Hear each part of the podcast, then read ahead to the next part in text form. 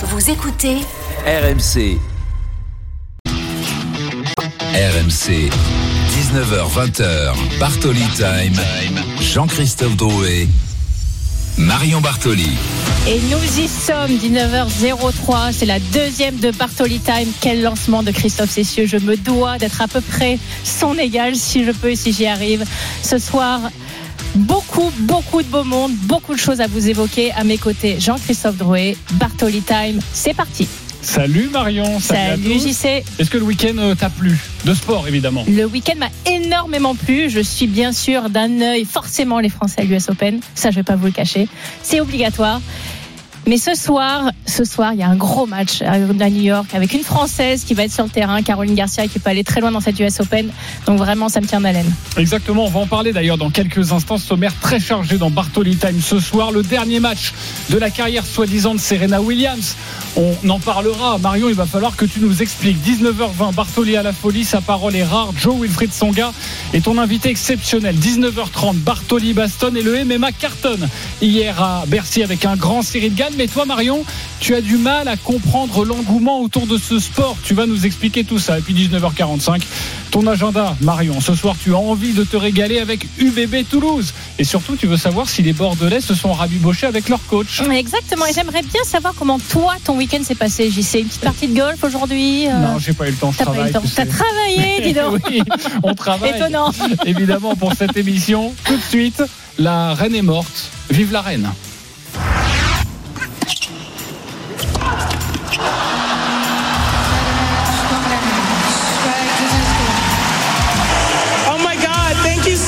You guys were amazing today. I, thanks, Mom.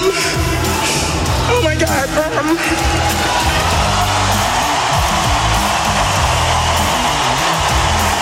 Thank you, Venus.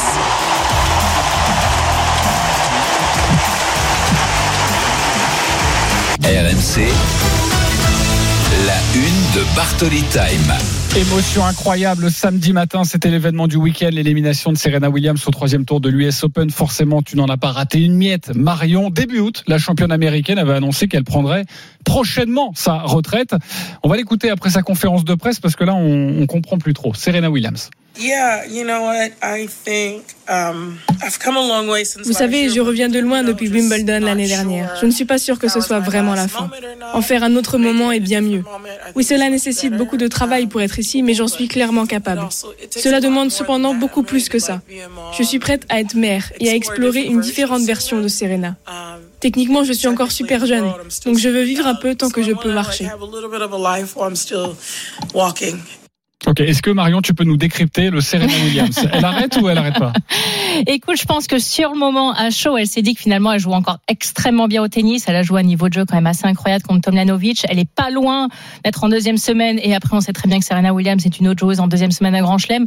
Mais au fond d'elle, elle sait que c'est le moment et elle sait que voilà, elle va pas continuer parce qu'elle veut explorer, comme elle le dit elle-même, peut-être être maman une seconde fois, certainement passer du temps, beaucoup plus de temps avec sa fille et faire autre chose. Mais à ce moment précis, en ayant livré une telle bataille contre Tomljanovic de plus de trois heures, en étant passé quand même pas si loin de la victoire, de se dire ben, c'était le dernier match, c'est vraiment la fin et de fermer ce chapitre, c'est bien évidemment quelque chose qui est très difficile à assumer. Donc tu as forcément une partie de toi qui te dit ben, finalement peut-être encore une fois, peut-être encore un autre. Mais je pense, la connaissant quand même un petit peu, que c'est que sur le moment et à chaud, mais que c'était vraiment sa dernière danse. Tu es en train de me dire que là, euh, 24 heures, euh, 36 heures après euh, cette élimination, elle s'est remis un petit peu dans le droit chemin et que sa volonté, c'est plus d'arrêter. Absolument. Je pense que vraiment, elle est en paix avec elle-même. Je crois que son interview dans, dans le magazine américain de Vogue l'a très bien expliqué. Elle a fait ce long cheminement et je pense qu'il fallait qu'elle le réalise pour arriver à cette décision finale d'arrêter. Parce qu'encore une fois, pour un sportif de haut niveau, quel que soit le niveau qu'il a atteint, et on sait très bien que Serena Williams a, a totalement tutoyé les sommets pendant quasiment toute sa carrière, ce moment très précis de se dire que que cette partie-là de sa vie est terminée, c'est extrêmement difficile à prendre comme décision. Alors pour nous, de l'extérieur, ça paraît quasiment pas inéluctable, mais en tout cas totalement logique, parce qu'elle arrive à un âge où voilà, on se dit qu'elle a forcément d'autres choses à faire et que le tennis va pas être éternellement dans sa vie. Mais ce moment-là, en tant que sportif de haut niveau, au plus profond de soi-même, c'est une décision extrêmement lourde de conséquences, parce que d'un jour à l'autre, en fait, c'est fini. Serena Williams joue de tennis, c'est fini. Et, et, ça, cette partie-là est difficile à assumer, surtout avec les matchs qu'elle a livrés à l'US Open. Je pense qu'à Toronto ou à Cincinnati, quand elle s'est inclinée assez rapidement, c'était plus facile finalement pour elle de se dire, bah là, voilà, c'est la fin parce que j'y arrive plus, parce que ça devient trop dur. Mais avec le les niveau. matchs qu'elle a produits, voilà, exactement. Et puis surtout la ferveur. Enfin, pour les gens qui étaient à New York sur, sur ces matchs, en night, systématiquement, elle avec la musique de Tina Turner, Simplice de Best, quand elle rentrait, euh, il y avait le central qui vibrait à chaque fois qu'elle marquait un point, mais littéralement, même des joueurs ont, ont déclaré dans la presse que ils entendaient tellement les, le brouhaha, la foule du central quand Serena Williams marquait un point qu'ils avaient du mal à se concentrer sur, leur propre match quand ils jouaient sur les cours extérieurs. Donc ça vous donne l'engouement qu'il y a eu. Je pense qu'elle a ressenti tout cet amour. Et donc de se dire que c'était la dernière fois, c'est forcément un petit pincement au cœur, mais, je pense qu'elle a pris sa décision finale. On va parler des Français euh, qui sont sur le cours actuellement, encore en lice à l'US Open, avec toi Marion, avec euh, Eric Salio. Une dernière question quand même sur Serena Williams. Donc pour toi, si je comprends bien, si je décrypte bien, et le Serena Williams et le Marion Bartoli, quand elle dit en conférence de presse, bah j'aime bien l'Australie, pour toi c'est une croix. Elle fera pas l'Open d'Australie. Je ne pense pas qu'elle fera l'Open d'Australie. Mais Voilà. bon. Étant fan de Serena Williams, Oui. j'aimerais qu'elle fasse l'Open d'Australie. Mais Mais je pense que c'était sa dernière danse, oui. parfait. Eric Salio est avec nous. Euh, alors oui, l'événement c'est Serena Williams, mais Attends, pour nous, il faut présenter Eric tel qu'il se doit, tel qu'il le mérite. L'expert tennis, le spécialiste tennis d'RMC. Eric Sayo, vas-y Bonjour éclaire éclaire-moi. Ça va ton émission Éclaire- T'as pas trop le melon, non C'est bien Éclaire-moi parce que j'ai du mal. Observateur, euh, décris-moi comme un, comme un observateur du tennis, si tu. si Non, expert avec tes années de compétences. Non, en tout cas, je suis tout à fait d'accord avec toi et, et- et je vais vous raconter une petite anecdote. Euh, donc samedi, il y avait, il y avait en, en carambolage, il y avait le match de Serena et le match de Caroline Garcia sur le Armstrong. Donc moi, je, je suis franco-français, je suis allé voir le match de, de Caroline et j'avais pas besoin de, de consulter mon téléphone pour pour suivre le, score de, de Serena. Il suffisait d'écouter effectivement euh, le bruit, le bruit. Et il y a un moment, on s'est dit, oh là, il y a plus beaucoup de bruit. Et là, on a compris qu'il y avait un set partout. Donc là, je, suis- je suis reparti en, en tribune de presse pour voir la fin de de ce match. Et c'est vrai que même, même moi, j'avais la chair de poule en tribune parce que c'était un moment magique, quoi. T'es- sûr que t'es pas parti au buffet à la cantine, Eric? Non, pas fait. T'as pas fait un petit tour de, Non, euh, c'est vrai, pas- t'as raison. C'est pas un C'est- 4 étoiles. hein. C'est vrai, t'as raison. Mais t'as- tu as du mérite en tout cas de veiller aussi tard. Ok, je sais qu'il se passe quelque chose. Vous aimez bien Tic et Tac et je sens que ça va bien se passer toute la saison parce que forcément on va parler tennis avec Mais toi. oui, Marion, pas que tennis, mais, mais tennis. Euh, éclaire-nous un petit peu. On va parler de Caroline Garcia dans, dans quelques instants, euh, car elle n'a pas débuté son match, son huitième de finale. En revanche, il y a un Français qui lui l'a débuté et ça se passe mal pour Corentin Moutet face à face à Casper Ruud, Eric Salio. Vous savez que c'est le, c'est jamais arrivé qu'un qu'un lucky loser accède au, au huitième de finale ici à, à l'US Open, donc c'est déjà euh, un super tournoi pour Corentin Moutet. Mais là, c'est peut-être le match de trop effectivement contre Casper Ruud. 6-1, 2-1 avec un break dans le deuxième set pour le, le Norvégien qui, qui a pris son adversaire très au sérieux. Il le faut parce que Corentin Moutet, euh, il est capable de tout sur un cours. euh, il a une créativité euh, absolument extraordinaire.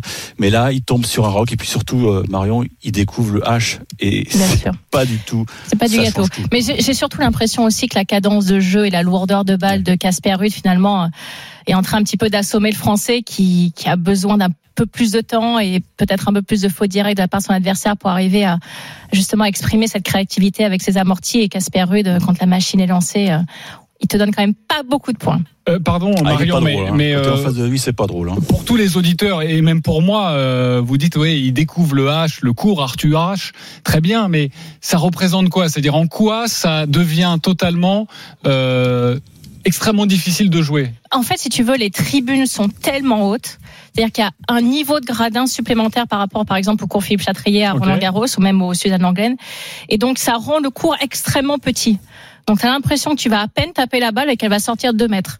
Donc, en fait, ça change complètement tes points de repère visuels par rapport à un, même à un central grand d'un autre point du Grand Chelem. Tu n'as pas cette, euh, cette espèce d'impression d'être tout petit dans une immensité totale. Il y a vraiment un brouhaha permanent parce qu'en fait, les dernières rangées sont gardées ouvertes en permanence. Donc, les gens peuvent rentrer, sortir même quand le jeu est en cours, ce qui donne ce va-et-vient incessant. Et quand avec c'est leur la plateau repas. oui, avec leur, leur boisson gazeuse. Et quand t'as pas l'habitude, bah en fait tu les regardes beaucoup et tu dis mais je comprends pas d'habitude effectivement bah quand le jeu est en place, quand le jeu est en cours, il y a pas il y a pas forcément de bruit, les gens sont en place, ne bougent pas. Et là t'as des gens qui viennent, qui sortent en permanence et quand c'est la première fois, très honnêtement c'est extrêmement compliqué comme expérience. Bon, Corentin Moutet est qualifié pour la première première fois de sa carrière en huitième de finale. Il joue actuellement. Ça se passe mal, mais on prendra des nouvelles avec toi, Eric Salio. Évidemment, il reste une française aussi dans le Oui. tableau féminin. C'est Caroline Garcia, semaine impressionnante. Son huitième de finale va débuter dans, dans quelques minutes. Elle va affronter l'américaine Alison Risque. Euh, Il y a un problème, c'est que bah, elle, a Elle l'a jamais battue, Elle a jamais battu l'américaine. Comment faire? Euh, effectivement, alors elle ne l'a jamais battue. Elles se sont affrontées cette année, d'ailleurs en 2022 sur gazon, et on a vu après que Caroline avait extrêmement bien joué sur gazon. Elle avait gagné un tournoi de préparation juste avant Wimbledon, atteint la deuxième semaine de Wimbledon, mais elle elle bute contre Alison Risk en fait par le type de jeu l'américaine qui est un jeu extrêmement à plat, une technique assez atypique mais qui finalement lui donne pas forcément une balle à la bonne hauteur, en tout cas une balle qu'aime jouer Caroline Garcia. En revanche, pour le point positif de la française et ça c'est quand même je pense important de le souligner, elle est dans une dynamique et une forme comme quasiment jamais elle n'a eu. En tout cas, elle retrouve euh, sa plus belle forme de 2017 lorsqu'elle avait atteint son meilleur classement et elle peut réellement surfer là-dessus pour justement passer le cap sur une adversaire qu'elle n'a jamais effectivement battue auparavant. Mais cet en tout cas, je pense que cet état de confiance actuel va lui permettre d'aller franchir ce cap, même si de jouer co- contre une américaine aux États-Unis, c'est compliqué parce qu'ils soutiennent vraiment énormément leurs joueuses ou leurs joueurs et qui a forcément ce match en tête en se disant, ben voilà, je bute contre contre cette fille, ça va pas être facile, il va falloir que je change quelque chose. Donc attention à ce match. Toi qui as gagné, on le rappelle, un grand chelem, Wimbledon. Euh, déjà, est-ce que c'est plus dur la première semaine ou la deuxième semaine? Et qu'est-ce qui lui manque? Qu'est-ce qu'il faut qu'elle fasse pour aller chercher un titre maintenant? En fait, les- deux tournois sont différents. La première semaine, c'est une semaine où tu, tu passes ton tableau et finalement tu rentres vraiment dans le tournoi à partir des quarts de finale. C'est à partir des quarts de finale où chaque match est vraiment une nouvelle montagne à, gra- à gravir, euh, une pression supplémentaire, un enjeu qui augmente, euh, forcément encore plus de sollicitations médiatiques. Alors, euh, je vais encore un petit peu taquiner Eric, mais Eric qui vient de poser encore plus de questions en conférence de presse en disant alors Caro, plus que trois, plus que deux, plus qu'un match à gagner. Et Ah. ça, forcément, la Écoute. pression augmente et tu le sens. Mais c'est intéressant que tu abordes ce sujet, Marion, parce que, et je voudrais avoir ton avis là-dessus, euh, je sais, je sais pas si tu as lu, enfin oui, tu épluches la presse, elle s'est... euh, elle bosse avec Benito euh, Barbadillo Oui. Pérez, qui est habituellement l'attaché de presse de Rafa Nadal.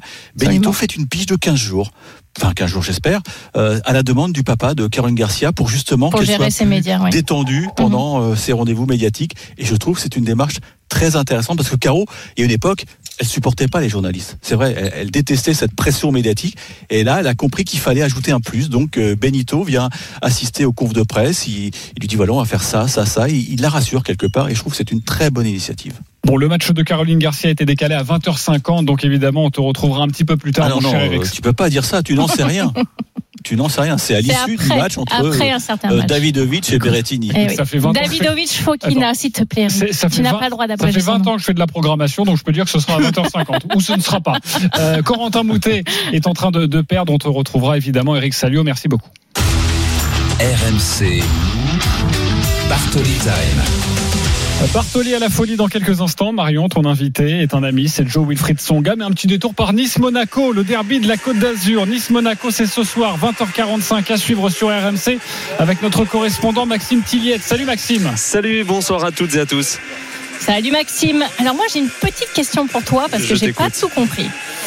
Quand on a Sofiane Diop qui est Mhm. transféré de Monaco vers un concurrent direct, voire un rival, parce que c'est quand même un derby Monaco-Nice. Alors certes, il n'était pas trop aimé du coach Philippe Clément, mais quand même, tu te passes d'un bon joueur qui en plus part dans un club euh, vraiment extrêmement voisin. Est-ce que toi, tu as compris ce transfert ou pas? Et comment va se passer ce match pour, euh, pour ce jeune joueur ce soir? Alors, il devrait euh, démarrer sur le banc en théorie parce qu'il a ressenti une petite gêne à l'aine euh, cette semaine. Euh, bah, lui, comme tu l'as évoqué, il était sur le banc à Monaco. C'était euh, la deuxième ou troisième option. Et puis euh, à Nice, il a un autre club ambitieux pas très loin de chez lui où il peut euh, jouer et être peut-être l'un des fers de lance de, de cette équipe euh, ambitieuse qui a également pas mal d'argent. Euh, côté monégasque, donc du coup, on laisse filer un, un joueur euh, qui était apprécié par les supporters, mais moins par, par l'entraîneur. Côté niçois, on récupère un jeune talent euh, prometteur qui, du coup, va peut-être jouer ses premières minutes face à ses anciens copains. Il y a encore une semaine, c'était les partenaires de vestiaire. Il va pas falloir qu'ils se trompent de, de couloir, de vestiaire ni de maillot. hein. Ça, c'est sûr. Et c'est un match aussi extrêmement important pour le coach de Monaco, Philippe Clément, car s'il ne, ne gagne pas ce soir, il sera seulement à une victoire en huit matchs. Il est euh, déjà quasiment sur un siège éjectable. Est-ce que tu peux nous parler un petit peu de la situation de, de cet entraîneur? Oui, bon après la, la, comment dire, ils ont fini très fort la saison passée. Ils sont sur, ils étaient sur une série très intéressante. Début de saison en revanche un peu plus compliqué avec, on le sait, hein, ces, ces, tours préliminaires pour accéder à la, Ligue des Champions. En plus, ça s'est mal passé encore une fois cette année pour Monaco. Derrière, bah, tu te prends un peu les pieds dans le tapis avec les rencontres qui s'enchaînent, quelques contre-performances, mais il y a quand même des, performances qui sont intéressantes, notamment celle au parc dimanche dernier où Monaco était pas très loin non plus d'empocher les trois points. Un, une belle performance face à un PSG qu'on disait encore intouchable à cette époque. Hein. On se souvient, c'était euh, Messi, Mbappé, Neymar intouchables. Ils font, ils font les efforts défensifs. Galtier avait tout changé. Puis au final, cet ASM avait réussi un petit peu à aller les, les titiller. Donc bon, c'est clair que pour lui, il vaudrait mieux lancer la saison une bonne fois pour toutes ce soir. Merci beaucoup Maxime, on te retrouvera un petit peu plus tard, coup d'envoi 20h45, l'avant-match dans l'After Live à partir de 20h avec Thibaut Giangrande pour ce Nice-Monaco, le 14e face au 16e. RMC, Bartoli, à la folie. C'est ton coup de cœur, Marion, c'est l'heure, it's time et on va l'accueillir. Oui, c'est mon coup de cœur depuis plus de 20 ans, parce que ça fait plus de 20 ans qu'on se connaît. Il a remporté deux Master 1000 en battant, excusez-nous du peu, Roger Federer en finale à Toronto en 2014, puis le Masters bien sûr de Paris-Bercy. Il a remporté 18 titres, il a fini six fois l'année dans le top 10. Il a remporté six victoires contre Roger Federer, 4 victoires contre Rafael Nadal, 6 victoires contre Novak Djokovic. Il a atteint bien évidemment la finale de l'Open d'Australie en 2008, la demi-finale à deux reprises de Wimbledon. Oui, je sais, c'est long, mais il avait qu'à pas gagner autant. Le Wikipédia. Oui. Incroyable. 261 semaines dans le top 10, trois participations au Masters de fin d'année en 2008, 2011 et 2012 et la finale justement du Masters en 2011 où il s'incline contre Roger Federer. Mesdames et messieurs, un tonnerre d'applaudissements pour Joe Wilfried Tsonga. Bonjour Marion. Bonjour Joël Fried. Bon, ça fait, ça fait beaucoup tout ce que tu as dit quand même. Hein, Et attends, j'ai coupé. J'ai coupé. J'en avais sept pages de plus. Là, j'ai fait qu'un résumé sur une page, tu vois. Je me sentais Donc, mal euh... pendant, la, pendant, la, pendant que tu énuméré tout ça. Je me disais, oh Ah, là, bah écoute, t'avais qu'à pas gagner autant. Qu'est-ce que tu veux que je te dise T'avais qu'à pas autant gagner, t'avais qu'à pas atteindre autant de, de finales de tournoi du Grand Chelem, de demi-finales et de quarts de finale. Joe, en ce moment, c'est l'US Open. Quand je t'évoque le nom de l'US Open, quel est le premier souvenir comme ça qui te revient en tête?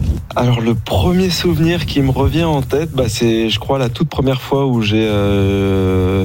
Ah, il y en a deux. Il y en a deux. Ah, il y a évidemment euh, bah, la, la, la, première fois où j'ai euh, où j'ai joué en, en, en junior. Euh, j'ai eu la chance de, de gagner euh, l'US Open Junior. Euh, ça a été pour moi une vraie révélation parce que c'était ça a été en 2003. 2003 et c'était un, moment, c'était un moment dans ma carrière où en fait, bah, tu le sais comme moi, on arrive à 17, 18 ans, on se pose un peu des questions sur notre avenir, sur ce qu'on a envie de faire. Et, Ouais. euh, et c'est vrai que bah, moi j'adorais le tennis, évidemment, j'avais envie de faire du tennis, mais euh, c'est venu un peu euh, bah, appuyer le fait que bah, certainement je faisais partie de ceux qui pouvaient aller, euh, aller, aller loin et éventuellement euh, euh, bah, rentrer dans le top 100, top 50 et, et- et peut-être plus. Le deuxième, c'est euh, bah, la première fois que j'ai joué finalement l'US Open chez les professionnels. J'étais dans les qualifications. Ouais. Euh, J'avais perdu contre Jérôme Golmar euh, Ouais. au, au- au premier ou deuxième tour des, euh, des qualifications à l'époque. Euh, donc ça reste pour moi un immense souvenir parce que moi Jérôme je le regardais à la télé et puis euh, bah, c'est vrai que euh, c'était un joueur qui, qui m'impressionnait beaucoup.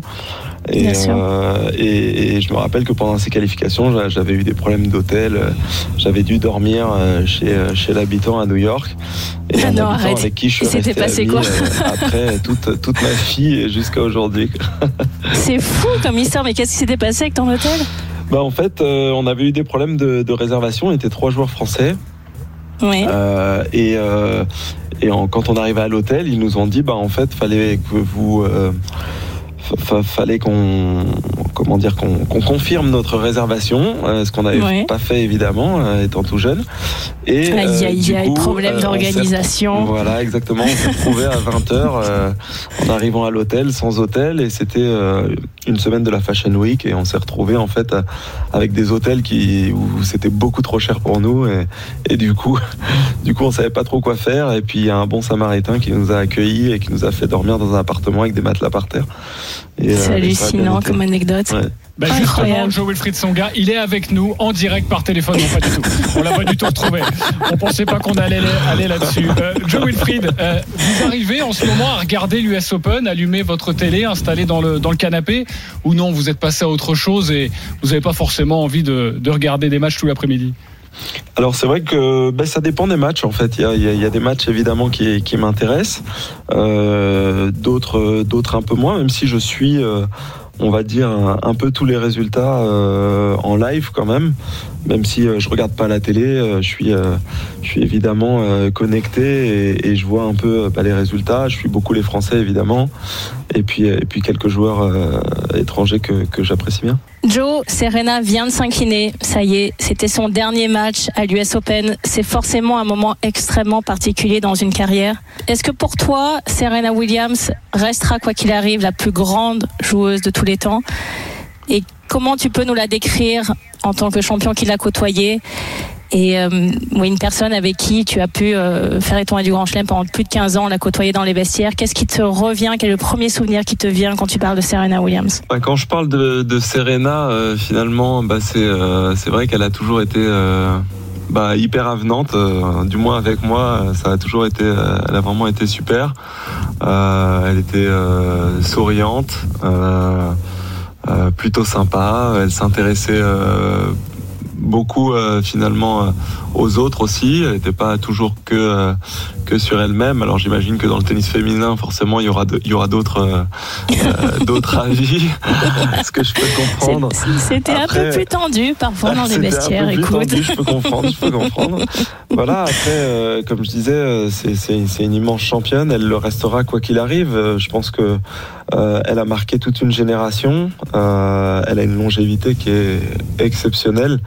Euh, et qui n'a pas été sans, sans difficulté. Euh, je pense qu'elle a traversé euh, malgré tout beaucoup de choses dans sa vie, dans sa vie d'adolescent, dans sa vie de jeune femme, dans sa vie de femme. Elle a, elle a, elle a une petite fille. voilà, c'est quelqu'un qui a vraiment une on peut dire, on peut considérer qu'elle vit plusieurs vies à la fois.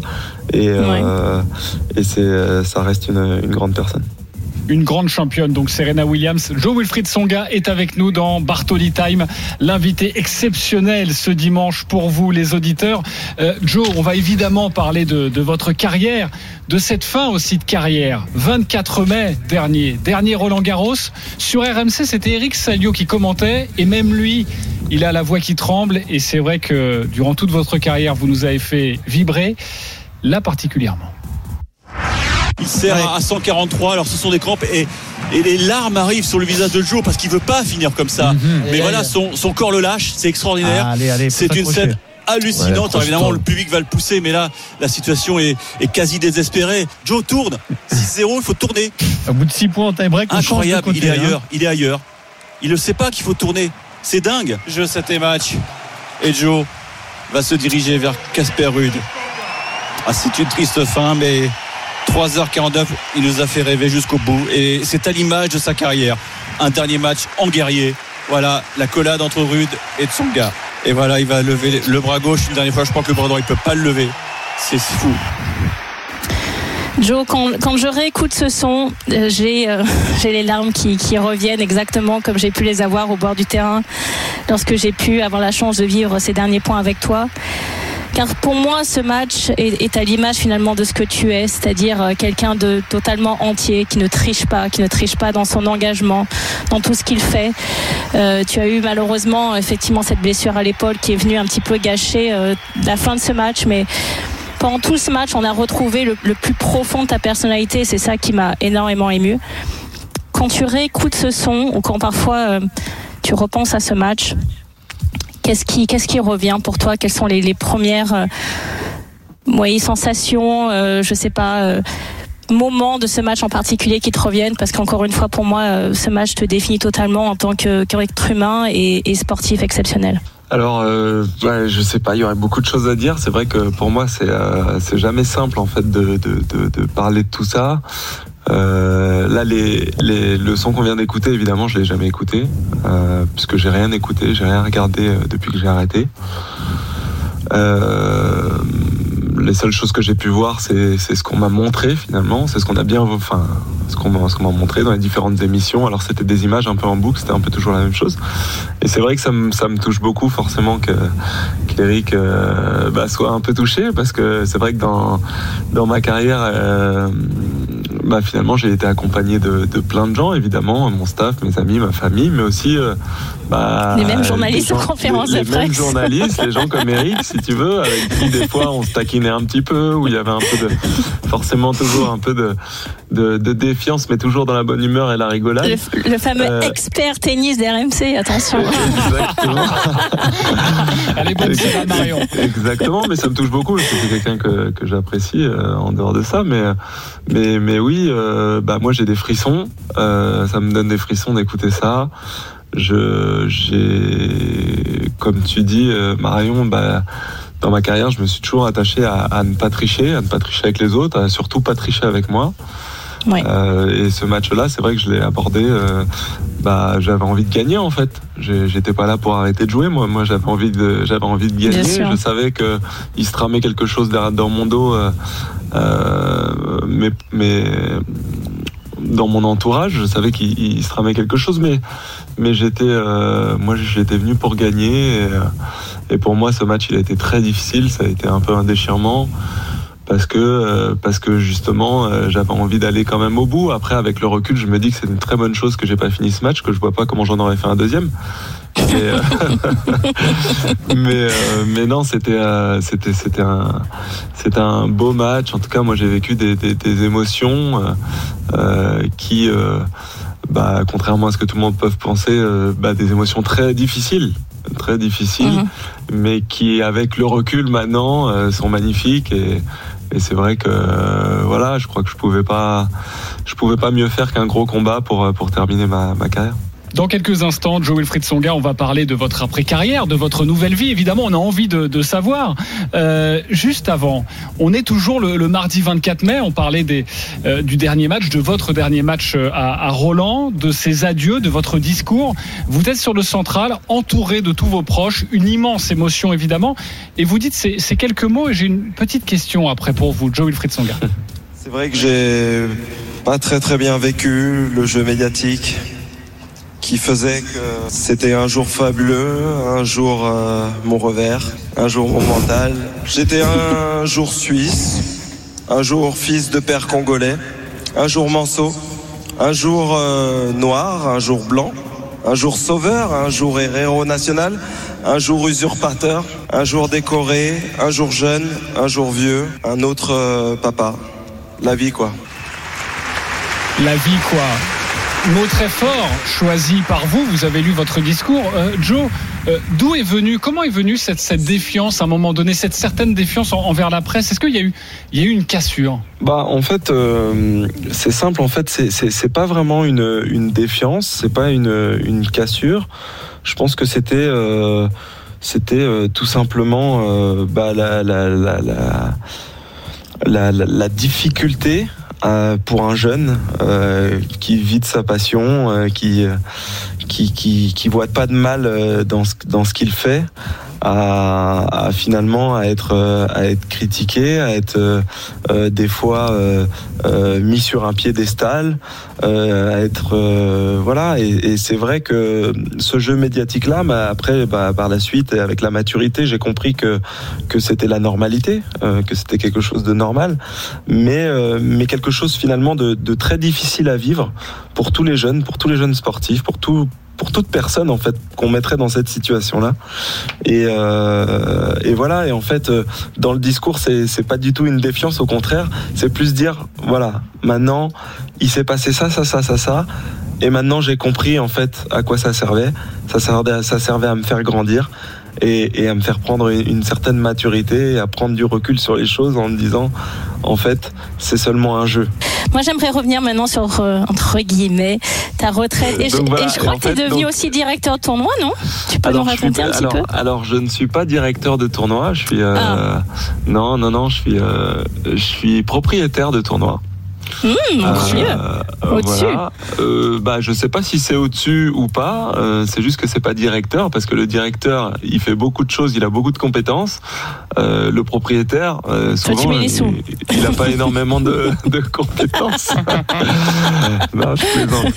Je plaisante, mais, mais c'est vrai que voilà, aujourd'hui, avec le groupe All In, on possède donc des, on est on est majoritaire dans le tournoi de, de l'Open 13 à Marseille, également à, à l'Open Park euh, à Lyon et, et, et l'Open de Moselle. Euh, donc euh, donc voilà. Vraiment, Joe, encore une fois, un immense merci. Et j'aimerais terminer par une toute petite citation de Charles de Gaulle qui, je pense, te correspond totalement. La difficulté attire l'homme de caractère quand c'est en l'étreignant qu'il se réalise lui-même. Et je crois que c'est vraiment une citation qui te définit parfaitement. Merci, Joe. À bientôt Marion. Quelle poésie en tout cas de Marion Bartoli. Merci beaucoup Joe Wilfried Songa, entretien enregistré ce week-end. L'intégralité à retrouver en podcast où il nous parle notamment de ses meilleurs moments, meilleurs moments en carrière, mais également de son rapport aux trois monstres. Podcast donc avec Joe Wilfried Songa. Un petit détour par euh, Manchester, Manchester Arsenal, ça vient de se terminer. Clément Brossard, la victoire de United. Salut JC, salut Marion, salut à toutes et à tous. Salut. En effet, le choc de cette sixième journée qui a accouché euh, d'un succès pour Manchester United, 3 buts à 1. C'est la première défaite d'Arsenal cette saison. hein. Ils avaient connu un, carton plein, 5 sur 5 depuis le début de la saison. Et Manchester, à l'inverse, eh bien, est en pleine euh, retrouvaille avec les sommets puisqu'il monte à la cinquième place eux qui était si proche de l'enfer il y a quelques mois encore. Quatrième victoire de suite pour United, 3 buts à 1. Anthony, pour son premier match, a marqué à Old Trafford. Baptême réussi, doublé de Marcus Rashford. Et Saka avait égalisé pour Arsenal avant que Manchester donc prenne l'avantage. 3 buts à 1 pour Manchester dans ce choc de la sixième journée de première ligue. Merci beaucoup Clément. Dans quelques instants, Bartoli bastonne Marion. Tu es incapable de regarder du MMA et tu vas nous dire pourquoi. hein. Je vais tout vous expliquer. 19h34, une toute petite pause. Nous revenons dans un instant. Pour l'instant, j'ai été gentil, mais attention, ça va bastonner. RMC. Jusqu'à 20h, Bartoli Time, Jean-Christophe Drouet. Marion Bartoli. 19h37, nous sommes de retour dans Bartoli Time. JC, le programme. Dans 10 minutes, Marion, ton agenda. Que vas-tu faire de ta soirée? La France veut savoir. Oui, la France entière. Eh bien, moi, je sais. Ce soir, tu veux regarder UBB Toulouse. Absolument. Et tu vas nous dire pourquoi. Tous les dimanches, à cette heure-ci, autour de 19h35, Bartoli bastonne. Marion, tu sors la boîte à gifles. Hier soir, c'est Cyril Gann qui l'a sorti aussi. contender in the world,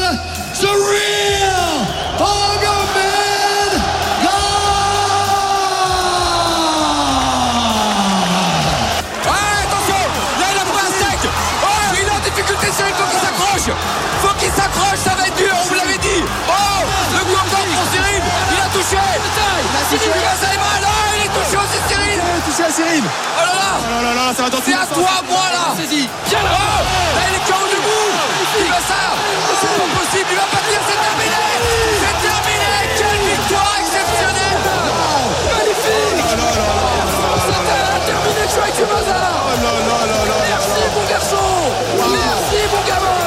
Je suis un warrior, je suis un guerrier. Peu importe si je tombe, je me relève, y a pas de souci.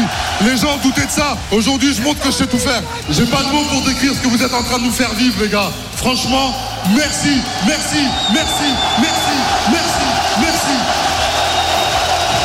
RMC. Bartoli bastonne. Les frissons avec les copains d'RMC Sport, incroyable Cyril Gann. C'était la première fois que l'UFC, la plus prestigieuse des compétitions de MMA, venait en France. Et le moins que l'on puisse dire, c'est que cette soirée aura été parfaite, avec notamment, vous l'avez entendu, en, en apothéose, la victoire du poids lourd Cyril Gann, qui a mis KO l'Australien Tay Tuivasa. Un seul objectif désormais pour le bon gamin, c'est comme ça qu'on l'appelle, prendre sa revanche sur Francis Ngannou et décrocher le titre suprême à l'UFC. Et pourtant, Marion, tu as du mal à être convaincu par le MMA. Moi, je suis pas du tout convaincue, mais bien sûr, vous pouvez venir échanger avec moi en composant le 32-16. On peut totalement en discuter. En fait, ce qui n'arrive pas à me convaincre, c'est cette violence. Je n'arrive pas. Alors, j'ai essayé, j'ai vraiment tenté hier de regarder et au bout de 30 secondes, j'ai dû changer de chaîne. Je n'arrivais pas. C'était beaucoup trop violent pour moi.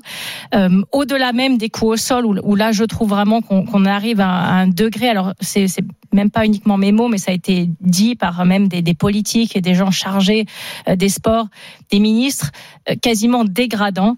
Et, et, ce surplus de violence en permanence, je trouve qu'on est déjà dans une société extrêmement violente et, je n'arrive pas à comprendre cette violence dans le sport. Autant j'adore les sports et, et j'arrive à regarder de la boxe, même s'il y a un certain, bien évidemment, degré de violence.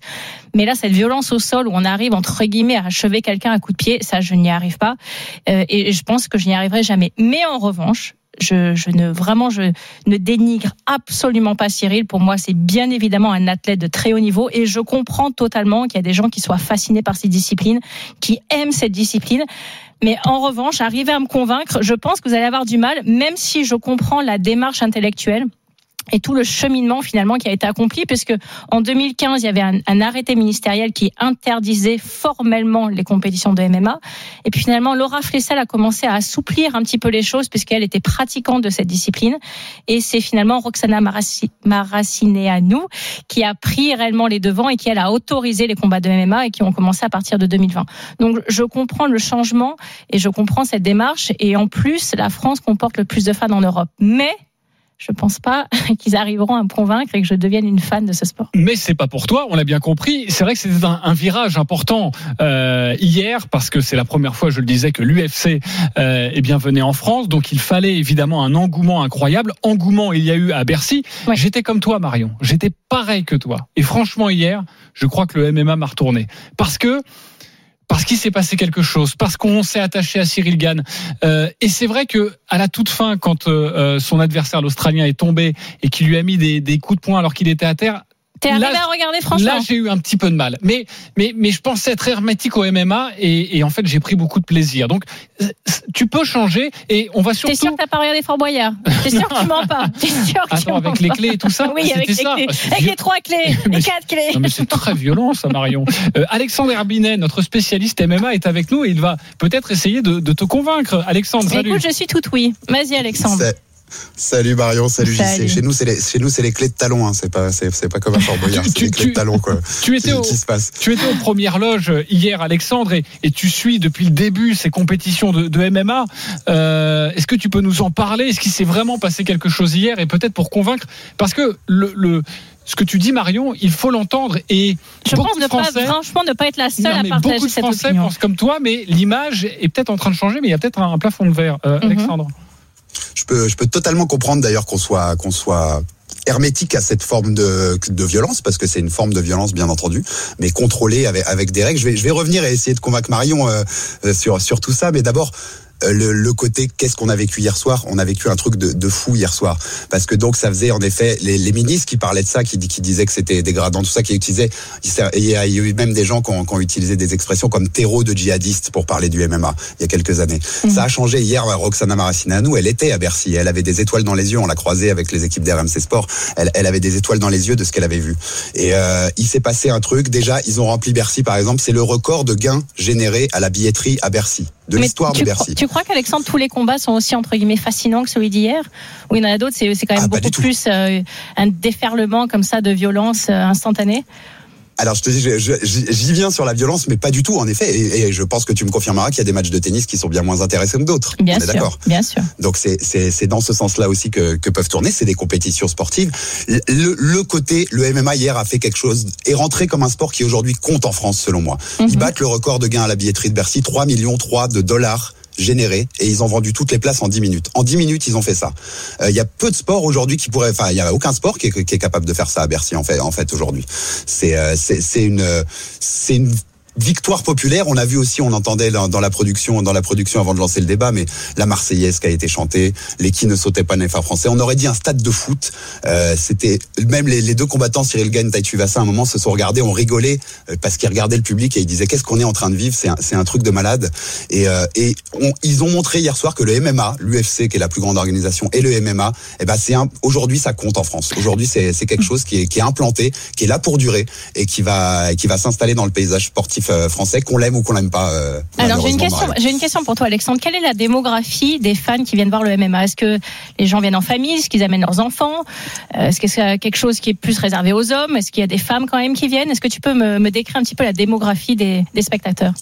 On fait beaucoup moins de stats sur ça. Enfin, on n'en fait pas en France. Par contre, aux États-Unis, ils en ont fait des trucs comme ça, et on est en effet sur quand même une bonne majorité de d'hommes. euh, je vais te dire 19-50 ans.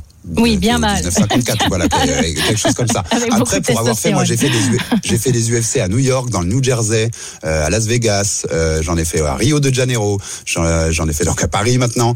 Euh, Il y a à Londres, euh, il y a, y a aussi beaucoup de femmes. On voit beaucoup de femmes. Il y a, euh, moi, je vois dans chaque euh, chaque euh, événement, il y a, y a beaucoup de femmes. C'est pas du tout la majorité, on est bien d'accord. Hein. Euh, à vue de nez, sur les événements que j'avais vus, il y avait ça devait représenter 20%, quelque chose comme ça, 20-25 peut-être. Mais donc tu penses Euh, parfois. Tu penses pas que réellement la, la- la violence de ce sport est le problème justement pour attirer un public plus large et qu'on est quand même Et centré populaire, sur pour devenir voilà un sport exact- populaire. exactement et quand même quand même centré sur une population et une démographie assez spécifique. je, je pense en effet que quand on aime vraiment pas la violence, il y a, si on est réfractaire à ça absolument, bah, ce sera difficile de les convaincre parce qu'il y a cette part de violence. Moi, par exemple, il y a aussi une question de goût et de couleur, même dans des sports qu'on peut dire de combat entre guillemets. Je suis à- totalement hermétique au rugby. Je sais que dans le programme, je t'entendais tout à l'heure dire que tu vas dire pourquoi tu vas regarder Ah, ce soir. UBB Toulouse.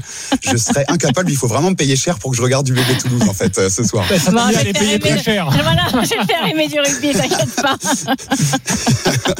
Je vais t'envoyer Christophe violence- Furios, il va te faire aimer le rugby, ça je peux te le dire Alexandre.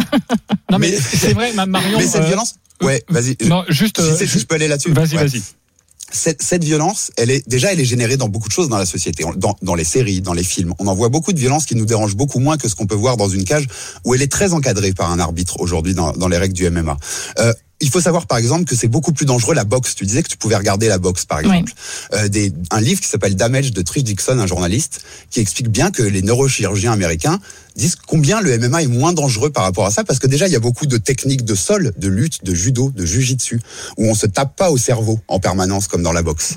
Euh, quand il y a un knockdown, c'est-à-dire qu'on envoie quelqu'un au sol après une droite, en MMA en effet souvent la personne vient au sol et donne deux autres coups de poing pour terminer l'adversaire. Mais c'est cette, c'est cette Euh, ça- partie ça en fait que je violent. n'arrive pas à regarder. Ça paraît très violent, mais l'arbitre intervient. Il est là pour assurer l'intégrité physique et ils le font très bien, les arbitres de l'UFC notamment. Il intervient. Alors c'est violent sur les deux coups qu'on a vus. Par contre, en fait, quand un boxeur tombe à terre dans un knockdown pareil, que son cerveau est vraiment est en train de se déplacer dans la boîte crânienne, si tu vois ce que je veux dire, Oui.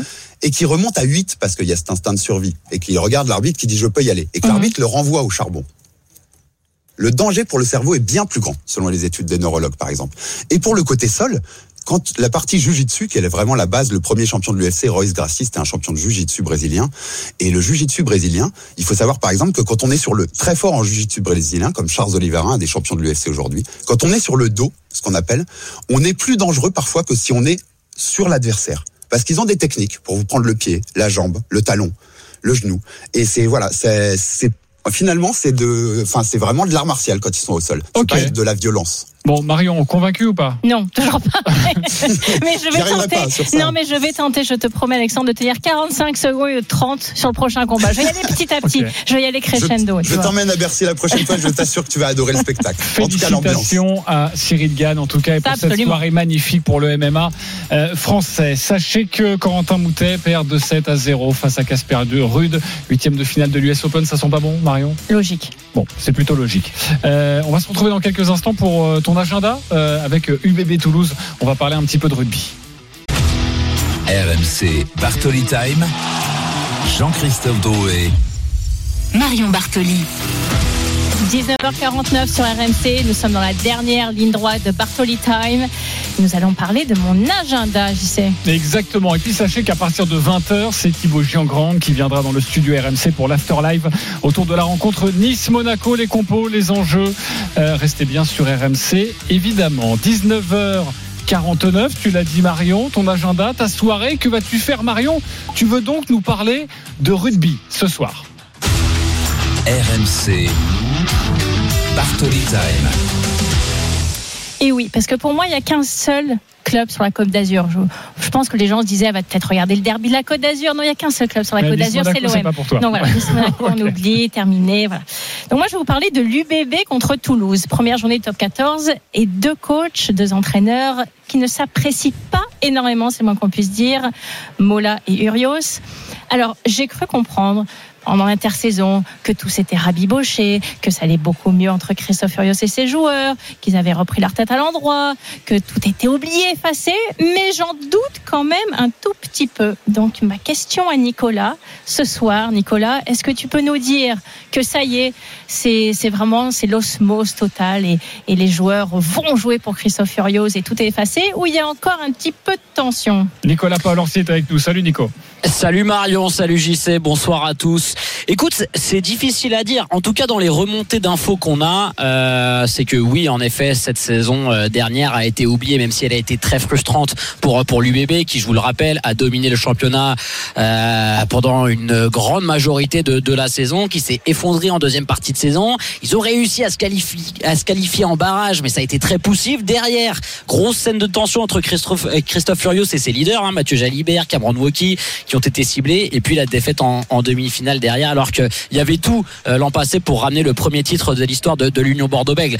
Euh, forcément, il y a eu énormément de changements cet été. En tout cas, c'est ce qu'on nous a dit dans le fonctionnement, au niveau des séances d'entraînement, au niveau du relationnel, euh, au niveau du groupe de, de leaders. Christophe Furios a l'habitude de- d'avoir un groupe de, de leaders avec lui, euh, qu'il a fait évoluer pour aller vers plus de discussion, plus de compréhension entre les joueurs et le staff. Et nous, les retours qu'on a, c'est que vraiment toutes les tensions de l'année dernière ont été complètement aplanies, digérées, et qu'on repart euh, sur une nouvelle dynamique. Faut quand même rappeler que l'UBB, c'est un club relativement jeune au très haut niveau. Ça fait que deux saisons hein, qu'ils arrivent à jouer les demi-finales de, de top 14. Donc même si l'objectif c'est de gagner un titre, c'est une équipe qui est relativement jeune à ce stade-là de la compète.